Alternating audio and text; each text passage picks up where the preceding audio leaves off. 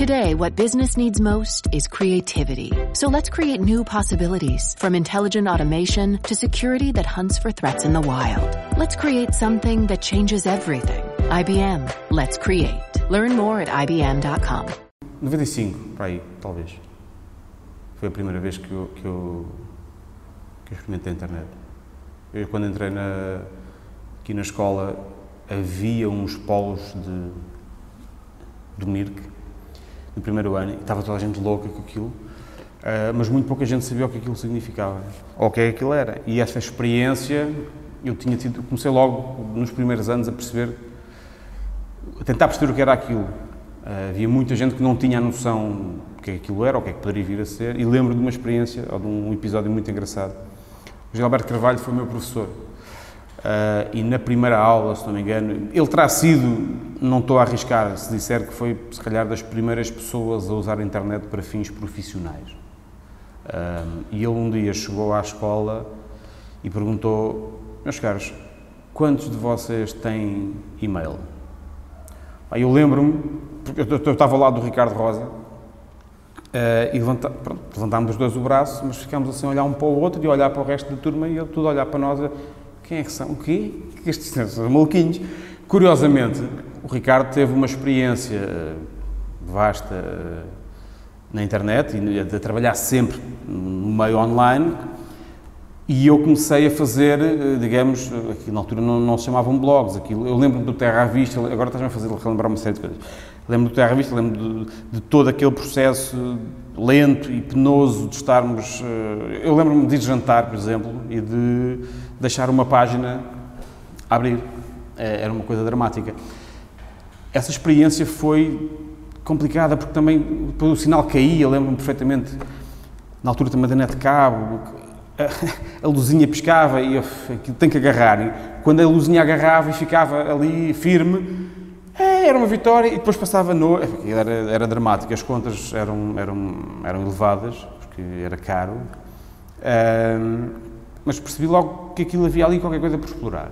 Nunca pensei, muito honestamente, que num período de 20 anos, mais ou menos, chegasse onde chegou, porque acho que também é os mesmos que não perceberam o que aquilo era no início, também ainda não perceberam onde é que nós chegámos. Uh, portanto, ou seja, há um desfazamento uh, síncrono, por assim dizer. Um, tu, tu moves um bloco de pessoas no tempo E eles, estás a rir? E eles continuam os mesmos, mas, né? Dá cá 20 anos, toma lá. É exatamente a mesma coisa. Eu sinto muito isso. Uh, não por ter sido um early adopter, nada disso, mas porque hoje percebo que há um, que há um desafio enorme, que é o desafio das literacias. Uh, não só para o online, para a internet, para a web, as pessoas misturam tudo mesmo, na mesma palavra, não é a mesma coisa, mas há, há uma. A, a educação com é grande, é o grande desafio do século. Há, não há alguma, há, há muitíssima iliteracia, uh, ou a falta de literacia. Não é só para o digital, é a própria literacia da, forma como tu transmites aquilo que é um, um, uma comunicação normal. Vamos lá ver uma coisa. A, a passagem para o digital uh, sofreu e ainda está a sofrer dificuldades. No início, falei há bocado do, do Ricardo Rosa, o início da, da, não estou a cometer nenhuma inconfidência, o início da SIC Online um, foi explosivo do ponto de vista da, da excitação social e jornalística, mas o modelo da SIC Online no início uh, mudou bastante, até hoje, não é? E não é à toa que se continua a discutir qual é o modelo de negócio do digital. Eu há uns 5, 6 anos lembro-me de ter feito parte de um, de um painel daqui nesta escola sobre discussão do modelo de negócio do digital, a par do modelo de negócio do jornalismo, a par do modelo de negócio da comunicação, e seis anos envolvidos, estamos mais ou menos na mesma. Mais ou menos na mesma. Passaram seis anos. Há um ou outro movimento aqui, há uma compra, uma aquisição daqui, há um grupo que cede algumas coisas ou que vende outras, mas a literacia do digital, ou a iliteracia do digital, não passa só pela dificuldade de tu mexeres na internet, que as pessoas pensam que eu não, não preciso nada de computadores, eu sou um iletrado digital. Mas, mas a iliteracia vai muito mais além. Vai tu não, não, não perceberes qual foi a disrupção, a última grande disrupção da internet, ao ponto de te mudar a vida nos teus comportamentos mais básicos, familiares, sociais, académicos, escolares. Portanto, tudo isso, hum, se nós ainda acharmos que o digital é uma coisa do diabo, nós estamos muito mal. É? Ainda, ainda promover debates sobre o futuro do digital, ou o futuro é o digital, é uma coisa. Eu tenho alguma dificuldade em caracterizar estas pessoas que, sobretudo, se estão a dar uh, à sociedade um, contributo positivo, ou se acham que estou a dar. O futuro é o digital? Really? Mas uh, onde?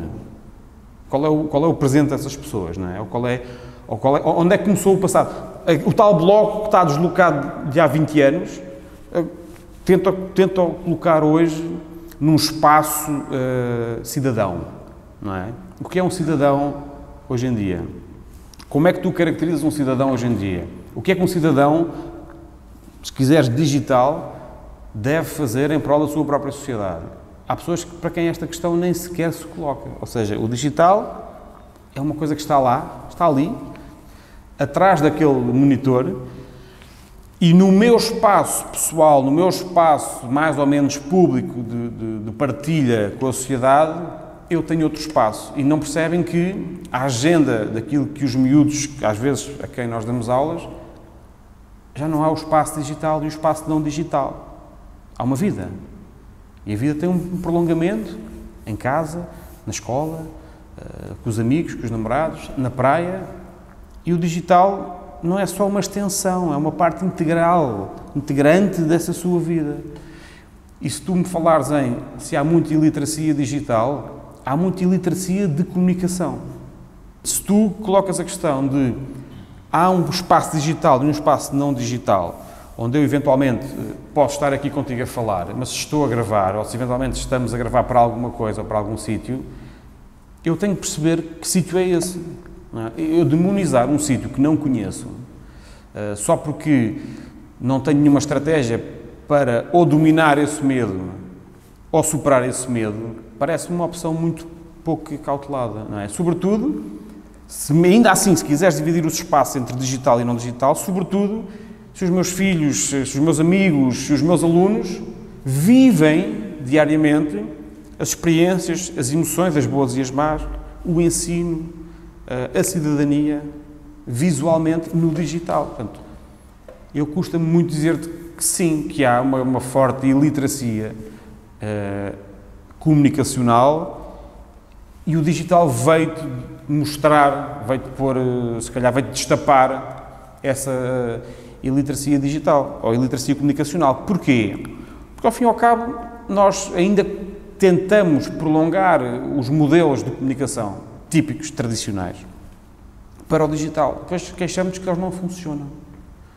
É um bocadinho como continuares a querer uh, utilizar um modelo educativo, lá está, uh, para os miúdos que nasceram com isto quase debaixo da pele. Portanto, não dá, não dá. São teorias do século XIX, professores do século XX para alunos do século XXI. Eh, a base não, não, está, não está bem pensada. Nós estamos eu não diria a estagnar no ensino. Eh, eu diria, se calhar, que nós arriscamos estar a regredir um bocadinho na forma como estamos com o conhecimento, ou os dados, chama-lhe o que quiseres, como devemos transmitir aquilo que conhecemos ou uh, tentar criar algum mecanismo para as pessoas chegarem ao conhecimento. Acho que estamos a, a começar a regredir se não fizermos alguma coisa imediatamente. Eu, eu não gosto muito da palavra reforma, porque tem sempre um cunho muito político. Mas uma reformulação profunda uh, ao nível, não só, é, é, porque isto é muito complexo, não só ao nível daquilo que, que, é, que, é, que é dado nas aulas, que é lecionado, mas sobretudo aos professores que dão. Nós temos sempre um hábito que é, nós queixamos muito dos nossos alunos.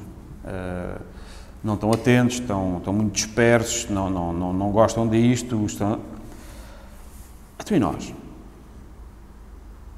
nós continuamos a usar os mesmos modelos para públicos diferentes. Não estará, se calhar, na altura de pensarmos o perfil do professor. Porque pensar, ah, o perfil do aluno, a saída do perfil do aluno, o aluno vai fazer. Até então, e o professor? O professor sabe adaptar aquilo que hoje em dia eles precisam, com as ferramentas que eles vão precisar para chegar ao futuro, que é já amanhã, que é daqui a um ano ou dois, e poderem ter sucesso no mercado de trabalho. Se há uns anos havia um fosso enorme entre o mercado de trabalho e a academia, agora ele é muito maior. Por duas razões. Primeiro, porque o próprio mercado de trabalho não sabe muito bem a quantas anda. É facto que chegamos aqui a uma, a uma, uma situação em que o mercado de trabalho está a tentar encontrar, se estamos a falar da comunicação propriamente dita, o que é que interessa fazer ou que ainda não tenha sido feito ou que o público queira comprar. E depois a academia, enquanto não perceber o que é que o mercado quer também, também anda aqui neste limbo.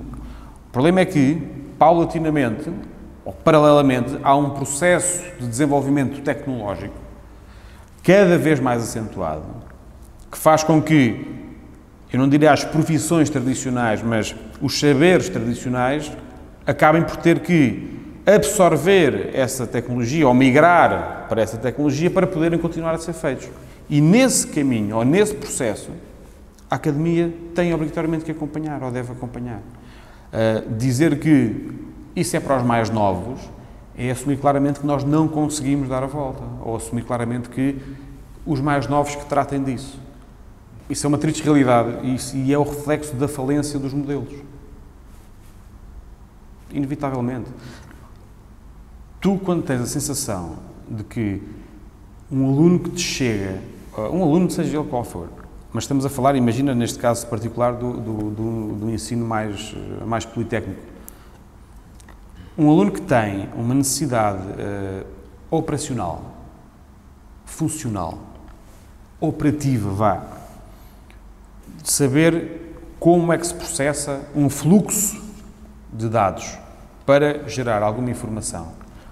Sendo que, vamos imaginar no processo jornalístico, desde, desde a fonte até à publicação, se ele percebe, ou se ele tem que perceber, ou que é obrigado a perceber que o processo convém que seja o mesmo na confirmação das fontes, em checar tudo aquilo que até ao processo da publicação, se ele, no meio, bloqueia, ou para, ou não percebe como é que deve fazer para, mantendo aquela mesma ética e a mesma ideologia, isto dava outra discussão, conseguir desenvolver o produto, ou o processo, chama-lhe notícia, estou a, estou a dizer produto para, para ser mesmo contundente, até ao fim, se ele não consegue fazer isso até ao fim, no tempo e no espaço que lhe pedem hoje em dia, automaticamente as coisas não vão funcionar bem.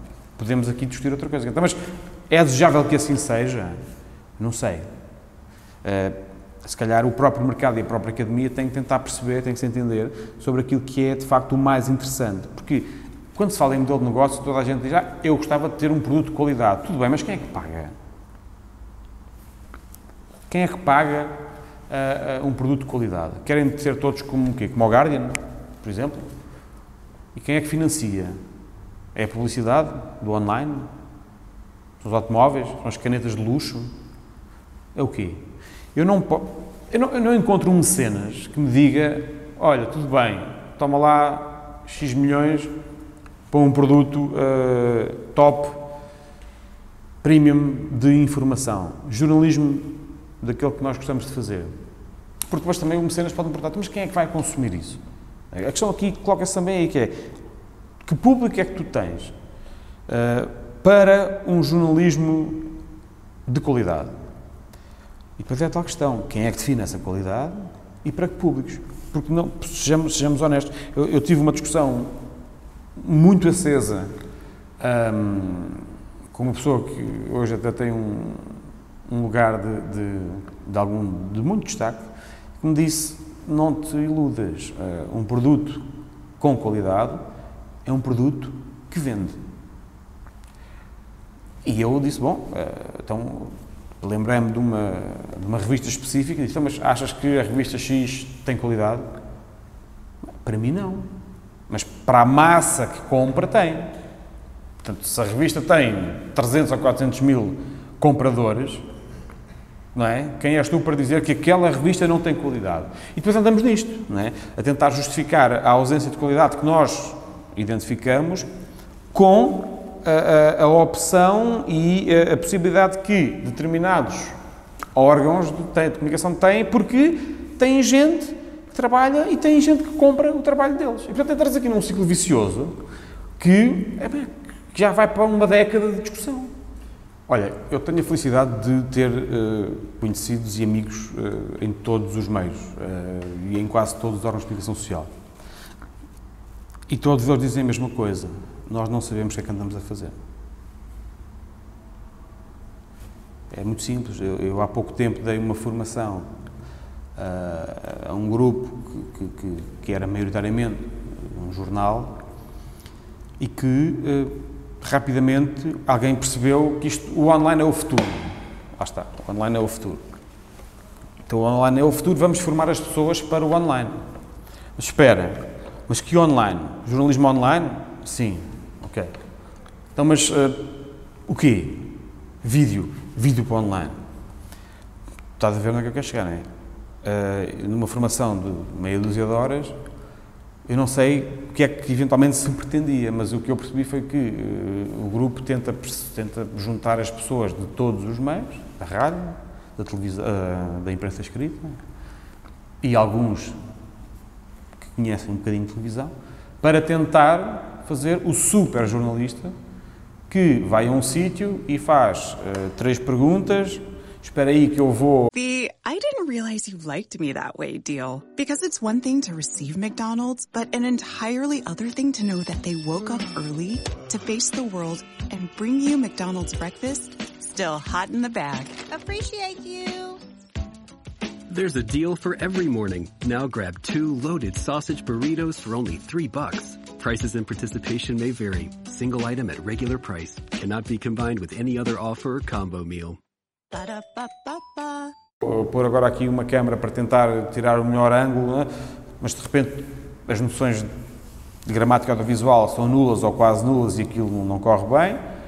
O áudio é um bocado sofrível e tu, basicamente, tens no mesmo momento um desgraçado que está com pouca atenção ao que a pessoa está a dizer, porque está a olhar para a câmera, que nem consegue perceber muito bem como é que aquilo funciona. Se aquilo fica focado já é uma sorte. Então tem o registro para o, para o online, mas depois para a imprensa escrita e se eventualmente a televisão uh, picar aquele bocadinho de vídeo, é pá, estive na televisão. E é isto.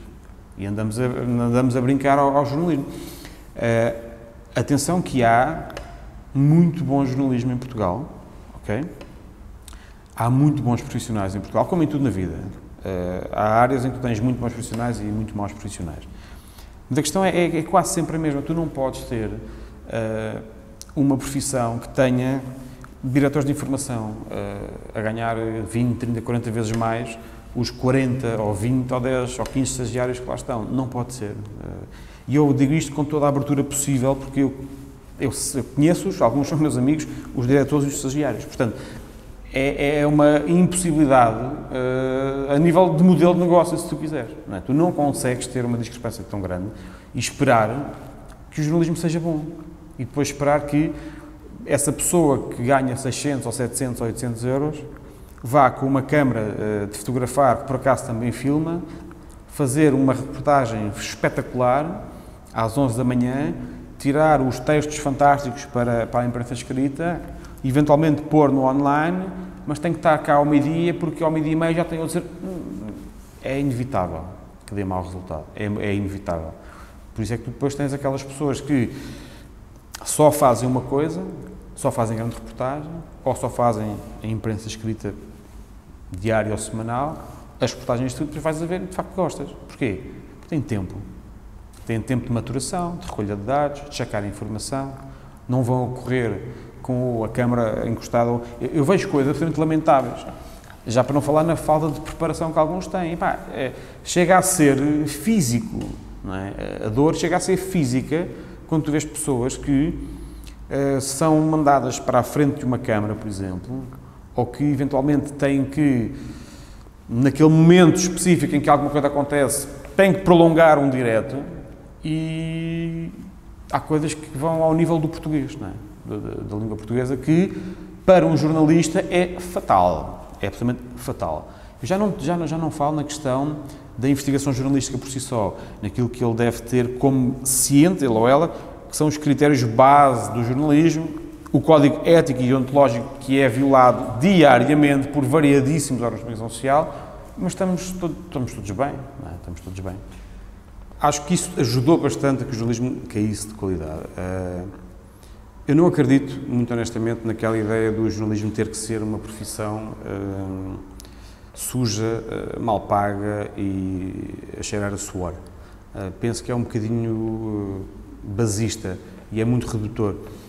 O jornalismo, eu não diria que é a profissão mais digna do mundo, porque eu tenho um respeito enorme pelos médicos, pela medicina no geral, como tenho por outras profissões, mas os médicos, no limite, salvam vidas.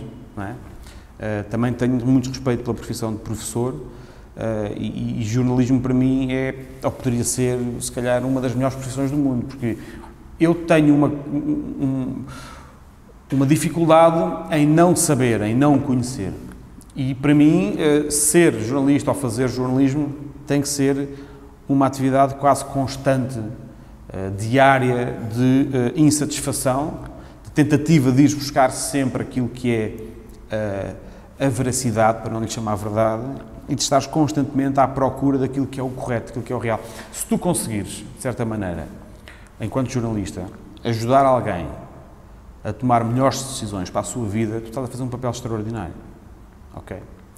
A questão é, com tanta uh, proliferação de elementos que vão intermediando esse conhecimento, tu às vezes nem chegas ao fim da notícia. A mim irrita-me solenemente eu carregar num site de informação e levar com um anúncio de um carro, de um... Pá, não, odeio, odeio.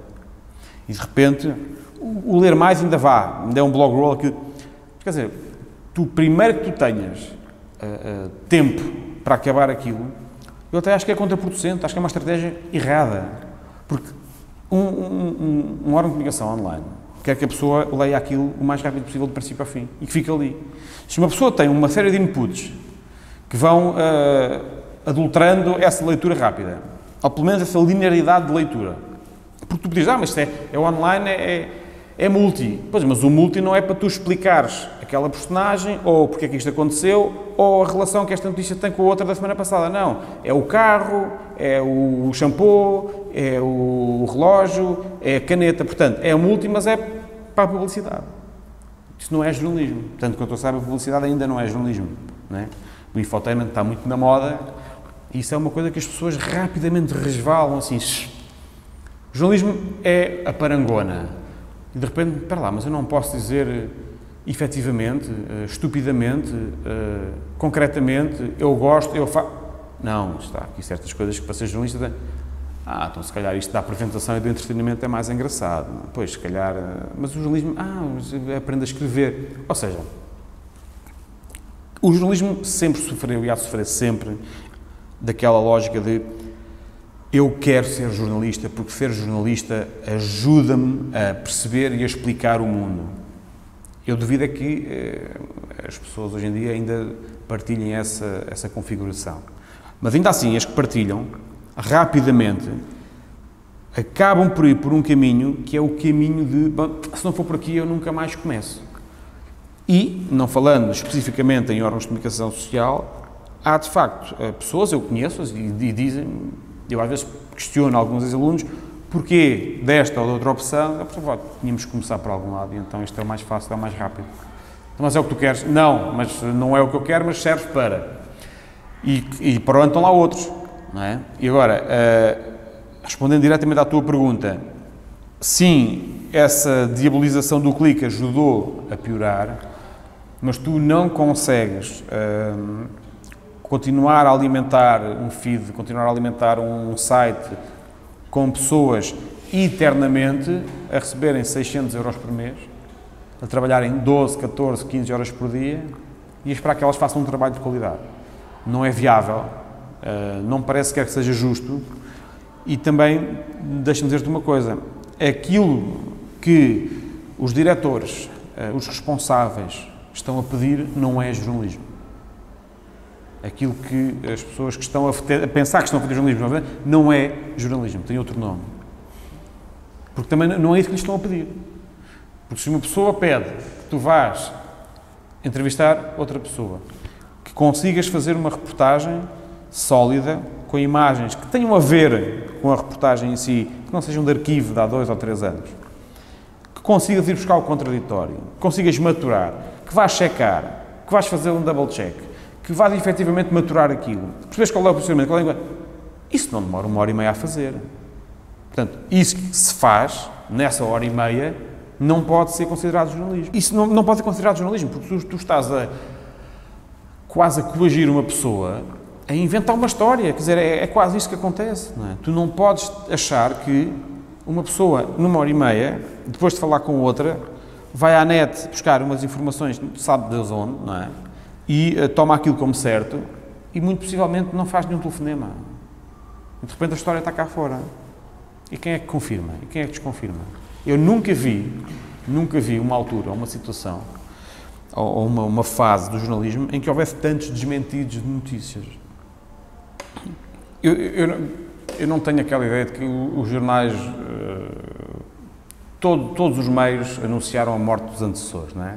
Se tu fores não, na urbe, não é? Talvez não, a coisa se perceba. Mas se tu saíres de Lisboa, do centro de Lisboa, e fores a um bairro que tenha três cafés na mesma rua, experimenta ver quantos títulos de jornais é que lá há. És capaz de ter os desportivos todos, as revistas de certos grupos todas, é? mas os jornais, do princípio ao fim, são lidos, todos eles. E há de quem não tenha lá o jornal. É? na, na, grande cidade, talvez não. Mas isso não quer dizer que o jornal desapareça. Não. Agora, parece-me a mim que, muito possivelmente, na grande cidade, a tendência é para, é para ser cada vez menos consumido. Não quer dizer, não quer dizer que as notícias não sejam consumidas, ou que a informação não seja procurada ou recebida. A televisão perdeu também um bocadinho essa guerra, está a perder essa guerra, porque ela poderá ser e tendencialmente será o meio dos grandes eventos. Jogos Olímpicos, as noites das eleições europeias, eh, autárquicas, os, campeonatos do mundo de futebol, os, os eventos que juntam as pessoas e que de certa maneira conseguem que haja mais do que 4 ou 5 ou 7 ou 10 pessoas interessadas naquilo ao mesmo tempo, por aquilo estar a acontecer naquele momento, atenção, por estar a acontecer naquele momento, que se congreguem ali e, de facto, há ali quase como que uma prática social de ajuntamento. Tirando isso, os próprios diretores de, de informação sabem e, e, assumem, porque já me disseram, que o telejornal, por exemplo, ou o Jornal das Oito, aquilo é uma coisa que lá está, há, há um bocado a necessidade de manter, se calhar, ali um estatuto ou uma marca, porque se houver um canal de televisão que desaparece com o telejornal, com o Jornal das Oito, eu quero ver o que é que os outros fazem. Isto é uma, uma lógica em cadeia, não é? Tu tens cada vez mais, há, há aqui um paradoxo espetacular, que é, tu tens cada vez mais uma, uma, uma lógica de massificação online. Mas, ao mesmo tempo, tu caminhas para uma individualização da fonte de informação. Ou seja, já havia no final de, de, de 2008, 2009, saiu um estudo muito interessante que dizia cada vez mais as pessoas compram jornais. Uh, isto vale o que vale, mas também tem a ver com, com, com, a televisão e com o facto de poderes andar com a box para trás. Para ver determinada pessoa ou para ler determinado jornalista, ou até cronista, mas vou deixar as coisas de lado. Isto para dizer o quê? As minhas fontes de informação são pessoas. Como sempre, eu não vou a um órgão de comunicação social, um jornal, para saber uma, uma notícia. Eu tenho no Twitter, por exemplo, 15 pessoas, ou 10 ou 12, que são, para mim, as pessoas que, se escreverem aquilo, aquilo é verdade. E não são necessariamente jornalistas. Ou seja, não sei se não poderá acontecer daqui a uns anos uh, uma individualização tal que a subscrição não é pelo órgão de comunicação social.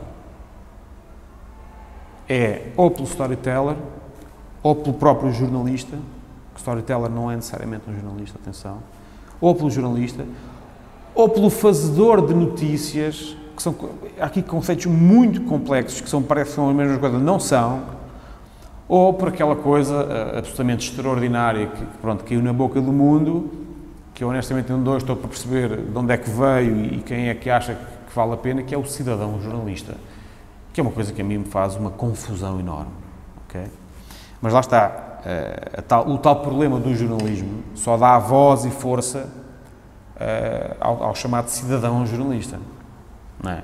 Aquilo, porque as pessoas querem à viva força provar que também elas podem ser jornalistas e o cidadão jornalista está lá fora, mas não tendo nem reconhecimento dos pares, nem tendo uma credencial ou uma credenciação ou uma legitimação para o fazer, não dominando minimamente as técnicas de jornalismo não percebendo minimamente que tem que haver um determinado tipo de contexto para que aquela informação aconteça.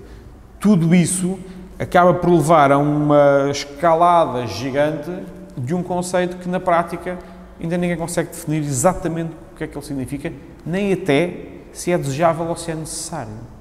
Portanto, há muitos pratos da mesma balança que quando não são bem rigorosamente explicados, ou quando não são bem especificados na, na essência, ou naquilo que servem, o propósito servem, abrem espaço a tudo. E toda a gente hoje é tudo e quer fazer tudo. Tu tens as rádios, os jornais, com podcast, tens as rádios com online, tens o online com televisão e com vídeo, tens a, quer dizer, as páginas standards todos fazem tudo. Não é? Tu a, barreira que, que, que, que dividia a televisão do online, da rádio e do jornal está onde agora? Onde é que tu consegues estabelecer a fronteira? E as pessoas dizem, mas eu, eu já praticamente não vejo televisão. E a pergunta depois impõe-se, mas porquê é que há tanto investimento ainda na televisão? Não é? Na lógica uh, da produção visual, vamos, vamos chamar assim, porque o, online uh, vive muito daquilo que é a eternização da visualidade e do texto e do que lá está, porque se aquilo lá estiver, aquilo fica lá para sempre. Pode dizer, ah, mas a televisão pode voltar. Não é a mesma coisa. A, a facilidade com que eu estou em frente a um computador e uh, propago aquela informação por mil e um canais diferentes, não é igual eu ter alguém que no telejornal diz alguma coisa, eu ainda preciso de gravar aquilo, ainda preciso passar para o computador, ainda preciso de editar. é muito mais fácil, muito mais fácil, tu seres visto como um potencial uh, uh, mau cumpridor de regras informativas no online do que na televisão. Mas isto, isto que não sirva para explicar ou para legitimar a falta de coragem de, de algumas pessoas de arriscar no online. A questão é eu acho que se começou a perceber, e algumas eh, pessoas que têm lugares de decisão começaram a perceber que isto do online, uh, epá, isto não é bem o futuro. Isto é mesmo aquilo que já está a acontecer e, portanto, nós temos aqui um dilema que é nós não conseguimos entender como é que isto se faz bem feito. Porque senão... The I haven't really woken up oh, until I've had my McDonald's breakfast deal. And I know this is true because before breakfast, I put my phone in the refrigerator and couldn't find the keys that were already in my hand. Nothing gets the morning going like the first sip of an iced coffee. Get any size and any flavor for 99 cents until 11 a.m. Price and participation may vary. Ba-da-ba-ba-ba. McDonald's. I'm loving it. Enjoy basketball, soccer, and all your favorite sports like never before at BetMGM. Sign up using bonus code CHAMPION and your first wager is risk-free up to $1,000. Plus, when you register with BetMGM, you'll get instant access to a variety of parlay selection features, live betting options, player props, and daily boosted odds specials. Download the BetMGM app today or go to BetMGM.com and enter bonus code CHAMPION and place your first wager risk-free up to $1,000. Now you're winning with the king of sportsbooks. Visit betmgm.com for terms and conditions. 21 years of age or older to wager. Washington DC and Virginia only. New customer offer. All promotions are subject to qualification and eligibility requirements. Rewards issued as non-withdrawable free bets or site credit. Free bets expire seven days from issuance. Please gamble responsibly. Gambling problem? Call 1-800-522-4700. Não, como é que tu justificas 6, 7, 8 anos, 10 anos de indecisão de modelo de negócio? Como é que tu justificas que ainda se consiga uh, uh, apanhar um ou outro exemplo de projeto mais disruptivo que aparece com 4 ou 5 pessoas que migraram da televisão, mas este tem boa voz, vem da rádio, então, olha, ele faz os textos, os ovos para online. Estamos ainda aqui a tentar fazer alguma coisa. E porquê? Porque tu tens dificuldade ainda em ter uma pessoa, gestora, diretora, decisora, que te diga é por aqui que temos que ir. Porque alguém vai dizer, mas porquê? É por aqui. Porque as pessoas consomem a internet assim, querem consumir assim, querem ter um acesso rápido, sem ter que andar a ver anúncios de automóveis no telemóvel e pergunta logo quem faz e quanto é que custa? Pronto, cai o Carmo Trindade. Não tens quem faça? Porque o online não é fazer televisão, ok? E quanto é que custa? É que depois há outra falácia, que é, ah, é para online é chegar ao computador, tudo o que é feito à frente do computador é fácil, como costuma dizer. Mas não é só fazer, é, é só fazer, é? Sabendo eles que, ou não sabendo que os timings, ou os limites, ou, ou a duração de um plano tem uma influência absolutamente dramática, não é? que não tem nada a ver com a televisão. Porque a televisão lá em casa, se estiver ligado, se não for, na maior parte dos casos, como algumas pessoas dizem e usam, se não for na Netflix ou na Fox ou whatever, tem claramente a televisão como uma companhia, muitas vezes, que está, vai passando. Porquê? Verdade seja dita, eu chego ao Jornal das Oito. Quem é que espera, quem é que espera hoje em dia pelo Jornal das Oito para ser informado? Eu conheço muito pouca gente que o faz. Uh, e muitas vezes só o fazem porque não têm a possibilidade de ir a outros locais. É? O senhor António, do, do bairro do, do, interior de Portugal, uh, se calhar só tem o jornal no café e não vais lá perguntar-lhe qual é o perfil de Facebook. O homem enrola-te o jornal e dá-te com o jornal na cabeça. Mas, se calhar, às 8 da noite está agarradinho ao telejornal. A minha pergunta é: é esse o modelo de negócio que nós queremos? O custo de produção desse telejornal, com esses pivôs, com essas equipas, faça aquilo que quem produz faz para eles, justifica para depois dizer que não há para o outro lado? Tenho muitas dúvidas. Eu não estou aqui a avançar nenhum modelo de negócio, mas a questão é: parece por vezes que falta um bocadinho de coragem para quebrar com os modelos que os próprios, os próprios que os fazem, já disseram que não funcionam. Isto é uma esquizofrenia total. Tu tens os fazedores de informação e de notícias a dizer isto não é o caminho, isto tem que acabar. Ah, mas, quer dizer, uh, há aqui muitos milhões em jogo, há muitas caras em jogo e há muitos ordenados e muitas profissões em risco. Há como há na universidade, no ensino superior politécnico, nas escolas, por aí fora. Porquê? Se tu fores por um produto, por um objetivo, tu tens que dar a cara, o corpo às balas. Ou seja, eu disse isto, eu disse isto exatamente há uns dias.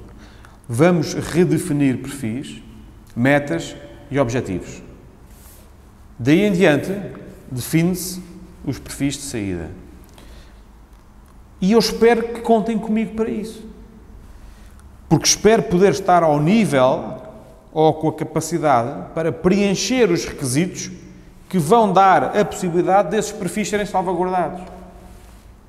Epá, quem não está ou quem não estiver na academia, no mercado, ou das duas uma, ou sai e dá lugar a outros, claro que isto não funciona assim, ou reaprende. É preciso querer reaprender.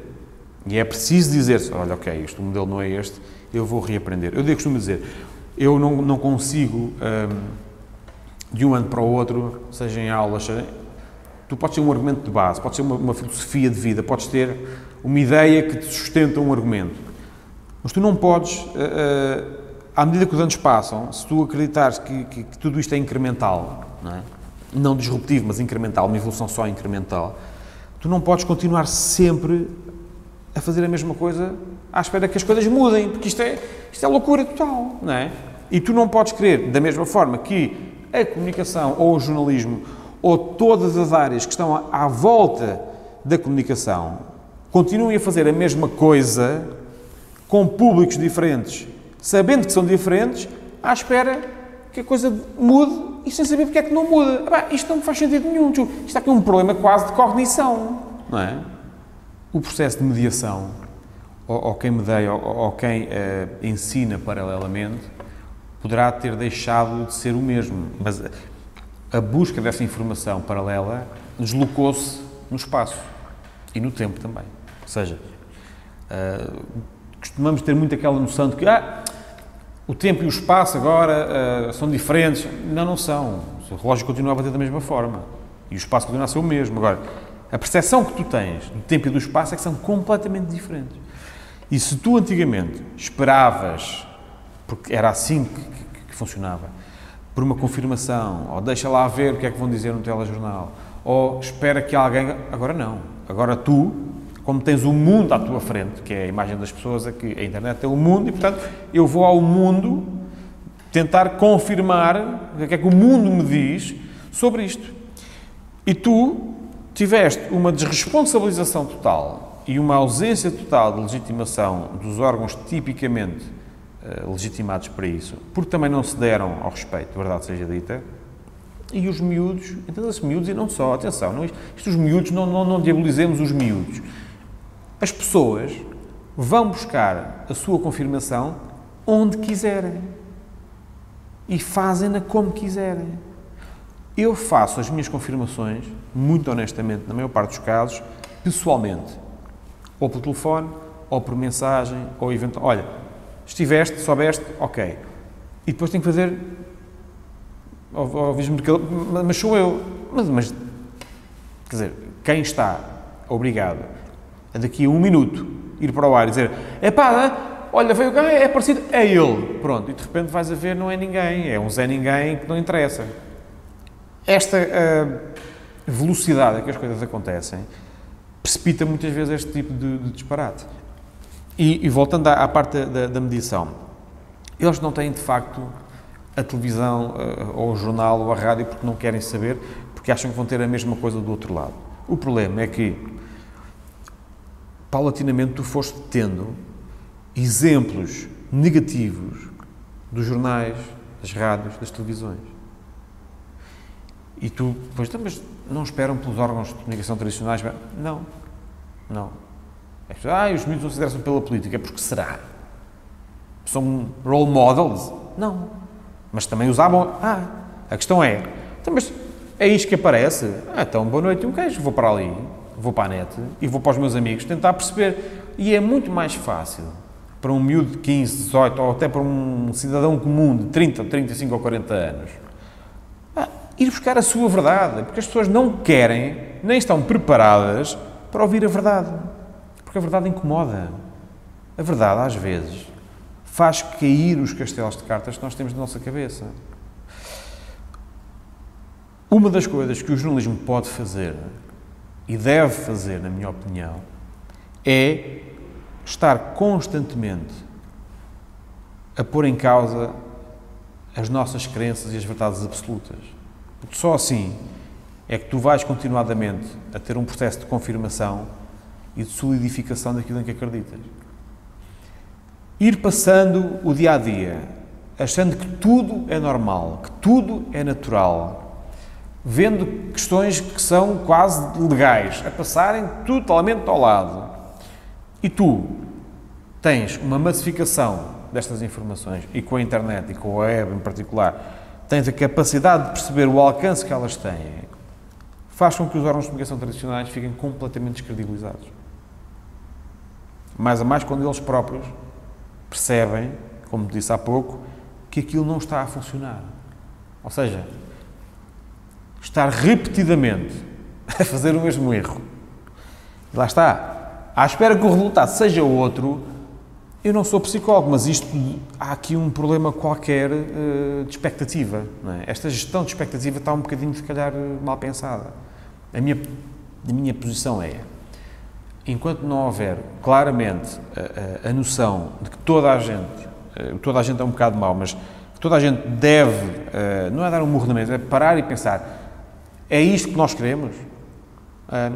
É esta educação que nós queremos para a comunicação, para a justiça, para a saúde, porque nós próprios consumimos aquilo e os meios em que nós achamos que se calhar os rapazes ou as raparigas não devem estar, mas afinal de contas, como é que é?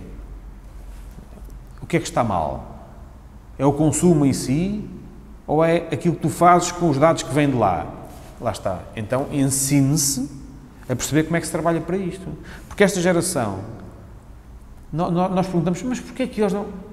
Eles não estão nem aí. Eles estão completamente noutra. Televisão. Ah, a televisão é uma coisa preta que está lá em casa, que de vez em quando aparece Netflix. Quem é o pivô da... Quem? Jornal... Mas é o quê? Qual, qual, é a televisão? Isto não está na, na box? Não, é um canal de televisão. Ah, não, está bem. Se tu perguntares quantos canais de informação 24 horas há em Portugal, uh, uma turma de, de ensino superior, eles se calhar não sabem responder. Isso é sintomático. E tu perguntas, então, mas como é que tu és informado? Como é que tu vais à procura da informação? Nas redes. Nas redes. E nas redes, mais uma vez, com uma tendência enorme para a individualização, para a pessoalização. É aquele repórter daquele jornal, ou aquela pivô daquela estação de televisão, ou aquele radialista. Por, porquê?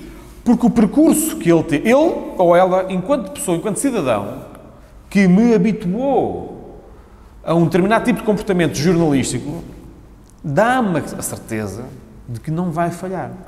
Ah, mas eu faço parte de um jornal. Porque ela saber, mas eu não quero saber do jornal nem da televisão. Ele ou ela uma, o cunho, dá-me o carimbo da verdade jornalística, por assim dizer.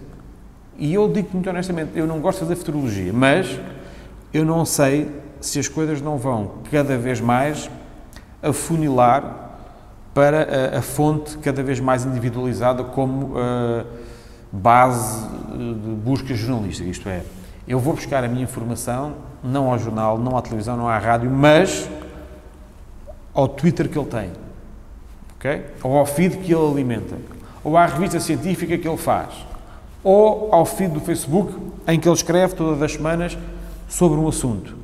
E depois tu começas a ter outra questão, que é o descrédito total nos órgãos. Porquê? Porque os órgãos funcionam cada vez mais como um todo. Funcionam como uma bolha e essa bolha, se um faz, o outro faz também e o outro faz a seguir. Tu continuas a ter violações dramáticas do Código Deontológico jornalista, todos os dias. E o que interessa não é sentar o homem ou a mulher à frente e ter uma entrevista séria, não, é persegui-lo de moto com uma câmera ao ombro e ver quando é que ele espalha ou se ele vai chegar ou para onde é que ele vai. Isto que se está a pedir não é jornalismo. Isto é, mal comparado, isto é tipo caça à multa, não é? é tipo caça ao homem. Não aprendes nada. Não, não há nada uh, daquele tipo de perseguição jornalística que te vá servir para tu tomares melhores decisões no dia a seguir. Não ajuda, desajuda. Cria-te um, um, um, espírito e uma cultura de uh, uh, busca, de quase perseguição informativa para o clique, para o momento, para o imediatismo. Ok? Mas amanhã estás na mesma. Eu não me choca nada uh, ir buscar informação à web se eu souber que aquela pessoa ou aquele órgão de comunicação são fiéis. Não me choca absolutamente nada. Uh, se eu quiser saber o que aconteceu ontem no atentado, ir onde, quando e como eu quiser buscar a informação. Olha, lá está, é o, está a ver? É o título. Portanto, isso não é mau por si só. Ah, isso a partir não é mau, isso é ótimo. Eu não diabolizo a, a possibilidade do acesso. O problema da, da, da iliteracia é muito esse. É que a possibilidade de acesso não garante a qualidade da informação. Ou seja, tu poderes ir lá, ou conseguires lá chegar, não te dá depois o know-how ou a capacidade para tu saberes o que escolher e como escolher. Qual é o problema? Falas-me tudo da democracia. Eu continuo a achar que uh, o jornalismo é a base, uh, digamos, comunicacional por excelência para que a democracia possa ter um desenvolvimento salutar e, e saudável. Se tu conseguires projetar na web um modelo sólido, estável e reconhecido jornalisticamente, eu não vejo qual é o problema. A questão é, tens que ensinar as pessoas a fazê-lo, elas têm que querer fazer, porque senão vamos estar eternamente a queixar-nos de um problema dos quais nós próprios não encontramos solução. Porque é assim, eu, eu posso ir com o meu miúdo uh, para o parque jogar a bola. Eu posso lhe ensinar a fazer uma finta, porque eu quando era criança também joguei a bola, também fiz fintas. Mas quando ele quer estar online e eu não sei o que é que lhe é de dizer, porque não aprendi a fazer uma finta online, eu digo, pá, esquece que isso é mau. Estás a perceber? Isto não está propriamente correto. Eu, só porque não nasci com essa capacidade, nem lhe chamo capacidade, com essa propensão a, ou com, essa, uh, com esse imediatismo, eu não devo, porque as gerações não vão regredir, acredita, não vão regredir nessa lógica. Uh, não, alguém dizia há uns tempos, estamos a ver aqui um retorno. Epá, não estamos a ver retorno absolutamente nenhum, ok? Exato. Pá, deixemos de, de histórias. Não está a haver retorno absolutamente nenhum. Pelo contrário, é, se não nos pomos a pau, isto dá uma bronca descomunal, que é, não é limitar nem, nem territorializar as coisas, é saber dizer e saber ensinar como e onde é que eles vão procurar e porquê é que vão procurar aquilo e não outras coisas. Porque eles de facto vão lá quando, onde e como eles quiserem. A questão é que, se os próprios que estão deste lado não fazem isso reconhecendo que estão aquilo que agora estão a, que estão a fazer mal, como é que são estes desgraçados que não têm quem faça por eles que vão saber como é que se faz? Não vão. Não vão. Não há uma literacia de base nas escolas para o fazer.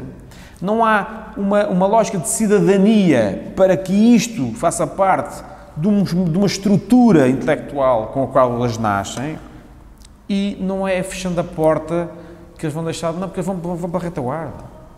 Ok? Eles vão pelo lado. É, não, tiremos o cavalinho da chuva.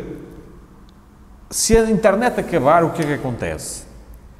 Ah, isso era o ideal, porque os órgãos públicos vão Really? Achamos mesmo que os miúdos não vão inventar outra coisa parecida, semelhante ou muito melhor do que aquilo que já existe? Porquê? Porque aquilo que nós vivemos não é o, a estrutura mental com que eles viveram, com que eles nasceram. Ah, mas eles deviam ler mais jornais e deviam... Epá, então e que tal sermos nós a perceber o que é que estamos a fazer mal para tentarmos encontrar os meios que achamos adequados para, naquele mundo que eles têm à frente do computador, do telemóvel, eles saberem o que é que andam lá a fazer. Agora, a minha pergunta é, e passo para aí também, e nós sabemos ensiná-los a fazer isso? Como pais, como pedagogos, como tutores, como professores, como orientadores? Tenho muitas dúvidas.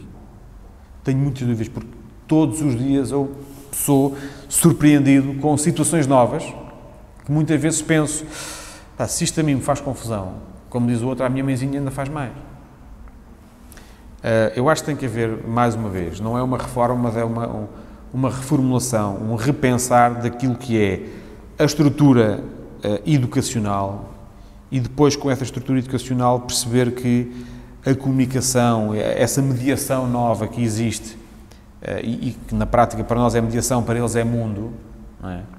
Uh, que nós ainda temos a internet como um espaço antes e depois do físico, para eles é, é essa, essa concepção praticamente não existe a não internet para eles não existe. Porque eles, quando nasceram, já cá estava. É? é? como tu, de repente, uh, nasces sem um animal em casa e de repente nasces com um animal em casa. Uh, o rapaz mais novo sempre se lembrou do animal em casa. O mais velho lembrou-se dele antes e depois. É pá, mas de antes não havia tanta coisa partida. Está bem. E o miúdo, é pá, mas de antes isto não era tão giro porque todo, todos os dias eu acordo uma lambida lá na cara e tu não. Portanto, temos mesmo, à boa maneira jornalística, temos mesmo que nos colocar do outro lado e tentar perceber, primeiro, porque é que estes miúdos funcionam assim? Ok. Ah, mas está mal. Mas está mal porque ainda não sequer percebemos porque é que eles funcionam assim. Estamos a dizer que está mal. Porquê? Porque a nossa maneira de funcionar eventualmente não é esta. Portanto, a recusa em perceber o outro lado dá logo a base para que isto corra mal. Depois de tentar perceber porque é que isto funciona assim, teres a honestidade intelectual de dizer, ok, eu tenho que entender como é que isto se processa. E temos que ser muito rápidos, porque quando estás a, na página 3, já eles têm o livro todo lido e já vão para o segundo capítulo e já estou noutra, não é? Agora, a facilidade com que hoje em dia eles editam uh, vídeo, áudio, fotografia, remixam tudo, voltam a publicar, republicam, gozam com a publicação, ainda estás tu, eu ou eventualmente alguém com pouca literacia, lá está, tentar perceber mas como é que é isto no Facebook? Tu... Epá, assim nós perdemos a batalha. Porque a guerra grande é não saber quais são as bases democráticas, se tu quiseres, desta gente quando forem decisores da sociedade daqui a 10, 20 ou 30 anos. Ok? A questão aqui é esta. Não é só, pronto, vamos acompanhá-los para ver onde é que eles andam no Facebook e no online, controlar. Pá, não pode ser essa a lógica, não é esse o posicionamento. É como é que, através deste modelo novo, chama-lhe modelo, chama-lhe o que quiser, como é que é, com estas ferramentas, com este modus operandi que todos nós já, de certa maneira, temos, como é que conseguimos fazer com que não se percam as instituições base ou os valores que consideramos corretos para que eles consigam ser, chama-lhe o que quiseres, cidadãos, não diria exemplares, mas consigam cumprir na íntegra aquilo que se espera de um cidadão. Sem perder de vista, obviamente, que este espaço também é nosso e também é lúdico. E, portanto, nós também gostamos de ver o videozinho do gatinho e da parvoíce e, e também publicamos uma fotografia do Instagram da, da, saladinha que estamos a comer agora para o, para o verão ou para o whatever. Nós pactuamos com o lado bom que gostamos, ah, não podemos uh, fingir que o lado mau não existe. Pá, não dá. Não dá para. Gosto muito deste carro, anda muito bem. É pá, mas que chatice, tem que meter combustível, porque senão ele não anda. Quer dizer, é daquelas coisas. Não dá. E temos que assumir claramente uma coisa, que é, se somos pedagogos, se somos jornalistas, se temos uma função de demonstrar, mostrar ou desvendar alguma coisa na sociedade, ou de tentar passar algum tipo de conhecimento, temos um, um, uma obrigação redobrada, que é tentar ir mais à frente, tentar ir uh, mais além, porque nós temos essa obrigação. Uh, eu considero muito que professores, jornalistas, comunicadores, comunicólogos, se quiseres, têm a obrigação de perceber qual é o modelo, tentar, não é integrar o modelo noutra lógica, é tentar perceber como é que tu consegues integrar a lógica que te é tida como a correta nesse modelo, de forma a que as pessoas que estão nesse modelo consigam beber essa informação e esses elementos que consideram que são necessários. Porque dizer que ah, fecha-se a internet e resolve-se o assunto, eu não quero imaginar o que é que ia acontecer. A começar pelos mercados, a começar. Quer dizer, não dá. E aquelas pessoas que ainda acham isto daqui a uns tempos vai uh, uh, saturar tanto, tanto, tanto, tanto, tanto, que os órgãos de comunicação tradicionais vão voltar a ser os. Eu confesso que tenho muitas dúvidas que isso volte a acontecer da forma como está a acontecer. Acho que é mais fácil e mais uh, pedagógico até deixar estar os órgãos de comunicação como estão para já, numa lógica de vamos, mas é, retomar eh, aqui ou tentar continuar a ter aqui, uh, chama-lhe os baluartes da informação ou da legitimação da informação e depois então tentar prolongar isto para o outro lado. Porque se invertemos o processo de achar que isto um dia vai arrebentar e eles vão todos voltar para aqui, eu acho que é uma guerra completamente perdida.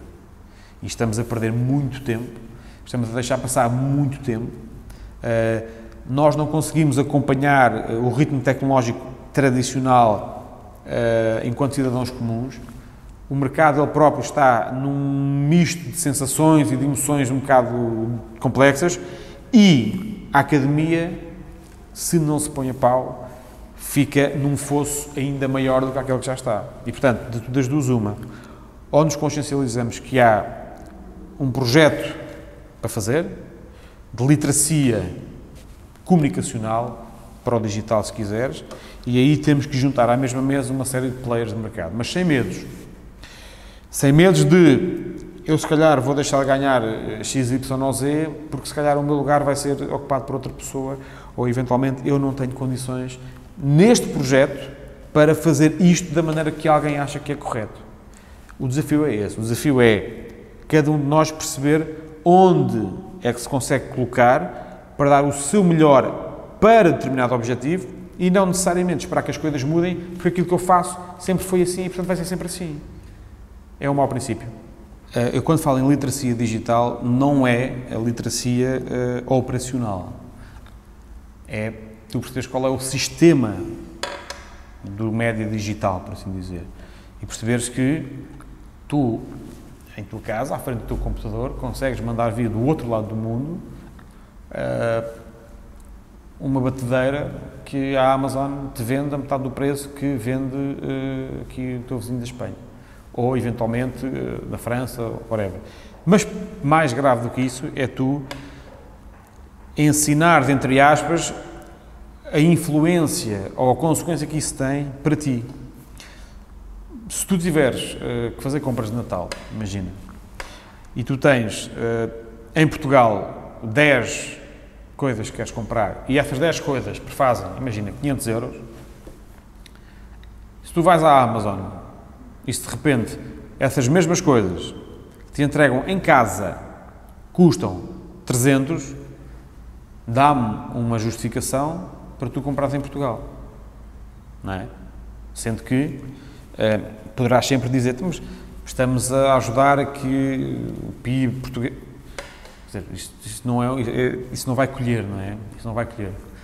A literacia digital passa sobretudo por tu perceberes que esses gigantes têm uma influência direta, direta, na forma como tu, eventualmente, podes influenciar as tuas decisões do dia a dia. Mas isso é um estágio muito mais avançado, que é como é que a Apple ou o Facebook te condicionam, por exemplo, aquilo que tu vês. Como é que o algoritmo do Instagram, por exemplo, te repete a mesma fotografia caso tu não a tenhas visto. Ou caso tu tenhas decidido que na story, por exemplo, ela não. Portanto, a literacia digital tem que passar por um conhecimento profundo, eu não diria do algoritmo, mas pelo menos qual é a consequência que o algoritmo tem. Tu vais ao Facebook e tens 500 amigos, não é? Salve seja. E tu vês 10, 15. Eu, muito honestamente, eu não sei quantas pessoas questionam porque é que veem só ou aqueles, não é? Porque é que veem aqueles e não veem outros? Ah, porque é o Facebook decide. E a literacia digital tem que ir ao ponto de, ok, mas, mas porquê, é que, porquê é que são estes e não são outros, não é? Porquê é que o Facebook decide estes e não outros? E isso vai me influenciar a mim ou não? Qual é a correlação que eu tenho com estes que eu estou a ver e porquê é que eventualmente me aparece logo aqui uma coisa, fiz uma pesquisa de férias na neve, me aparece aqui uma página a dizer compre botas para a neve, portanto, as pessoas dão isso como sendo natural e aqui o problema da literacia digital acho que é ainda outro, que é as pessoas dão isso como natural, como normal, e não sei se se apercebem que essa influência é direta nas decisões que eles tomam e na influência da visão das coisas. Eu tenho aqui sempre uma, uma dificuldade genuína em quando perguntam, então, mas tu não tens uh, softwares para bloquear. Não, não tenho. Não tenho. Não tenho porque assim, eu, não, eu sou chamado a, a falar sobre muitas coisas, nomeadamente sobre a web, ou sobre a internet, ou sobre a comunicação, e eu não posso fechar-me numa bolha, ah, não, não, isto, eu só quero estes três amigos porque só eles é que compartilham isto comigo, só quero no Instagram este, não, e fecho também, um dia abre a porta e o mundo não é nada daquilo que eu estou habituado a ver. Portanto, eu não faço esse tipo de bloqueios, tenho que fazer a minha própria gestão, mas eu para poder falar de uma coisa com algum conhecimento de causa, eu tenho que perceber, epá, mal comparado, até a trafolhice que por lá anda. Sobretudo a trafolhice. Porque é ela que, eventualmente, depois de ser estudada, pensada e refletida, me faz perceber o quão importante é ter uma fonte segura e fiel de informação. Agora, este exercício está todo por fazer. Tu perguntas-me, mas essa economia pode ser ou vai ser determinante? Ela já é determinante. Ela é factual. Eu, eu, eu, eu uso essa economia. Eu faço uso dessa economia. Eu vou ao Booking, por exemplo, e faço uma pesquisa. O Facebook, a partir do, momento em que eu tenho a pesquisa feita no Booking, o Facebook, passado 10, 15 minutos, dispara-me uma página sobre. Ah, eu, teve a ver sites nesta cidade, então tome lá este, vai ver lá se gosta. Então, mas eu depois não vou usar isso. Vou. Eu não gosto, gosto. Eu não agradeço, agradeço. Então, mas esta parte é boa, porque é que a outra parte é sempre má, não é? A literacia tem que ir a este ponto. De eu próprio perceber que se quer usar e abusar, digamos assim, dessa tecnologia ou dessa economia, eu tenho que arranjar mecanismos para depois me defender da outra, porque não será também justo, honestamente falando, eu dizer, pá, olha, eu gosto muito, lá está, de conduzir este automóvel, pá, mas eu tenho que meter combustível para ele andar, pá, mas que chatice, não, não, não ser assim. É um trabalho, primeiro, individual de cada um, depois, da família e das escolas em sintonia, pá, e tanto quanto possível, da comunicação também. Mas da comunicação toda, não é um órgão ou dois ou três, tem que ser quase, eu não quero, não gosto de usar esta expressão, mas é quase um pacto de estabilidade entre uh, alguns players para perceberem como é que isto está a funcionar. Mas as empresas são muito potentes, têm um poder económico brutal. Têm. Mas eu continuo sempre a achar que se os consumidores forem ensinados, os prevaricadores, se lhes quiser assim chamar, deixam de prevaricar porque não têm quem consuma a prevaricação. Porque se tu rebentas com estes, mais tarde ou mais cedo, estes ainda estão ensinados a ir consumir, alguém vai inventar alguma coisa para eles continuarem a consumir. Mas se estes deixarem de consumir ou começarem a perceber como é que se consome bem, isto deixa de ter mercado. Ou pelo menos são obrigados a repensar os modelos para que estes consumidores saiam satisfeitos. Mas isso é um processo educativo. Longo e não é para breve. Adyen is the payments platform made for today, tomorrow, and whatever comes next. With Adyen's single solution, it's simple to accept all kinds of payments. In-app, online, in-store, touch-free, and beyond. And it seamlessly adapts with your business. So keep your customers happy and your business growing with Adyen. Visit adyen.com to learn more. That's A-D-Y-E-N dot com.